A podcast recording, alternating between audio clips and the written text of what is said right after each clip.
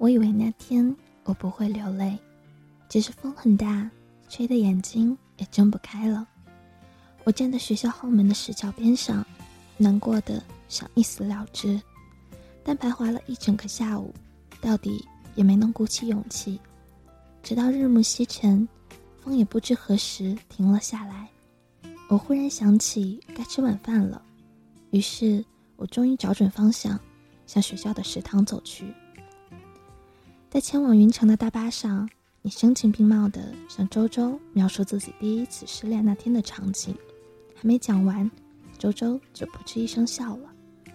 你的心理活动也太跌宕起伏了，可以拿去拍情景喜剧了。你辩解道：“可这都是事实啊！你的记忆甚至可以具体到你和子清分手的那一秒钟。”听到你这么说，周周不说话了。只是带着诡异的笑容望向你，像是问：“都过去多久了？你怎么还记得这些事儿啊？”你还想解释，但前排座位上忽然有人晕车，吐了一地，臭味儿在狭窄的车厢里弥漫开来。周周紧跟着骂了一句，像乌龟似的把脑袋缩进了衣领里。于是你只好将剩下的半截话压在舌底，眯着眼向车窗外望去。说起你和子清，就不得不说你们共同经历的中学时代。那是一个从头到脚都散发荷尔蒙气息的年龄。你们年轻而愚蠢，没人思考一段感情是否合适，有无未来。恋爱的唯一条件就是彼此喜欢。那时的你情窦初开，他年少爱笑，两个人成为情侣，可以说顺理成章。然而，少年的恋爱不仅拥有灿烂的美好，还充满了矫情和自我。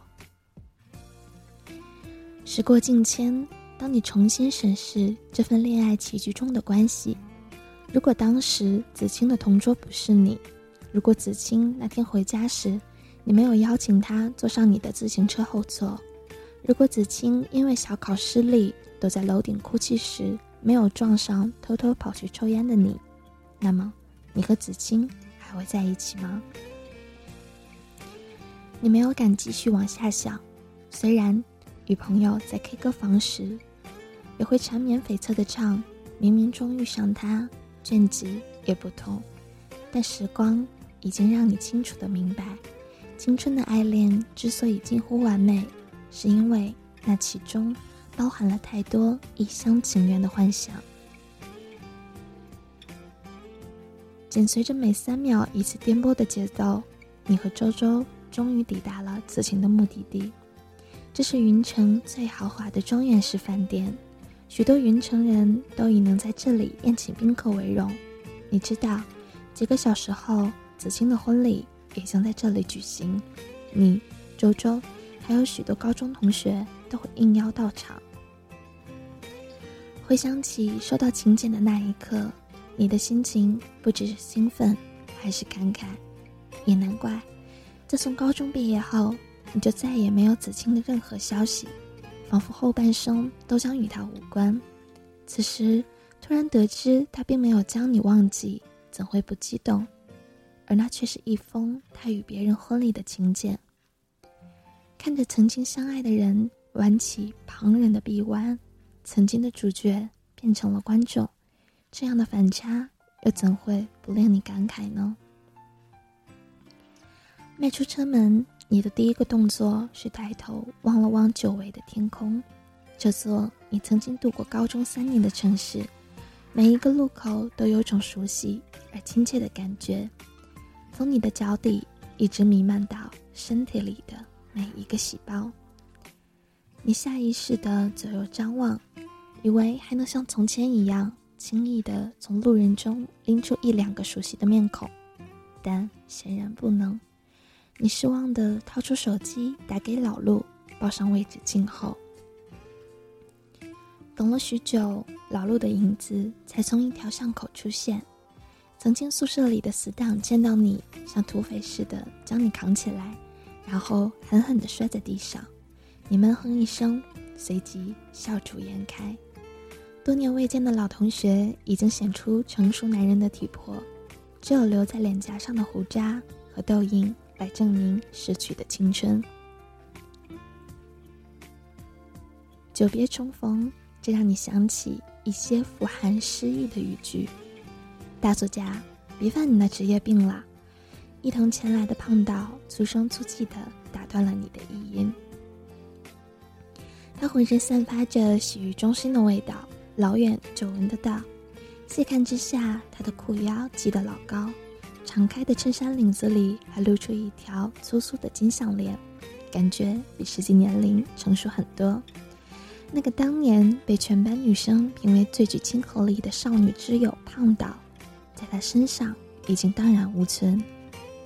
毕业后，胖岛没读大学，早早继承了父亲开的澡堂，四年里将澡堂翻修成了桑拿城，规模扩大了好几倍，而胖岛的腰围也随着资产的增长翻了好几倍。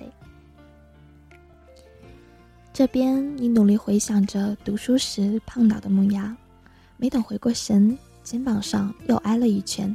这次行凶的是老陆。来啦，好久不见了，他笑着说，露出一口整齐的白牙。来不及反应，他已将你结结实实的拥抱在他的怀中。你有些许不适，但并未挣扎。是的，整日混迹在彬彬有礼。保持距离的繁华都市中，你差点忘了，原来拥抱的感觉是这样的。走吧，铁头他们早就进去了。胖岛说：“他是子清婚礼的官方联络员，想来也只有这少女之友，才能在过去这么多年以后，还能和班上所有的同学都保持着联系。”你们沿着那条幽暗小巷向婚礼现场行进，老陆走在最前，周周其次。然而两个人却刻意保持着不远不近的距离。望着两人背影，你想起读书时他俩曾是一对儿。老陆先追的周周，那时候他每晚都会去帮周周提暖水瓶，持续了整整一个学期。你们都以为。是老陆的锲而不舍融化了女神心，周周却告诉你，有一天放学，他看到老陆独自留在教室里画黑板报，一个个铿锵有力的粉笔字从他指尖浮现，那个瞬间，这个专注而认真的男生一下子让他怦然心动。毕业后，他们考去了不同的城市，起初两年还将这场异地恋谈得有滋有味儿。再后来就突然分手了。听说老陆有了新的女友，但老陆却说是周周先和学长谈起了恋爱，孰是孰非，就像他们在一起的时刻那样难以分辨。不是你我太造作，只怪时光一不小心排错了位。你一边走一边回想那些过去的熟悉的场景。如同幻灯片，陆续的在眼前闪现，令你心潮跌涌，脚步也渐渐慢下来。下一秒，终于将你定在了原地。你目不转睛的望着路旁的电话亭，那些年的记忆扑面而来。时至今日，学子们早已跨入手机时代，这样的电话亭早已废弃，而在你们的时代里，这是唯一的通讯工具。就在这里，你一次次拨打着寻呼台，报上子清的传呼号，任他酷暑严寒，默默等待他的来电。每次刚一挂机，子清的电话就会接踵而至。你们的话题稚嫩可笑，从同学的八卦趣闻到对老师的抱怨咒骂，有时甚至会正儿八经地谈起中国加入世贸组织后的宏伟远景。但更多的时候，你只是单纯的想听到他轻轻柔柔的声音，再对他说一声晚安，就足以度过那一个个漫长无聊的夜晚。想到这里，你笑了，笑那时的单纯青涩、矫情做作。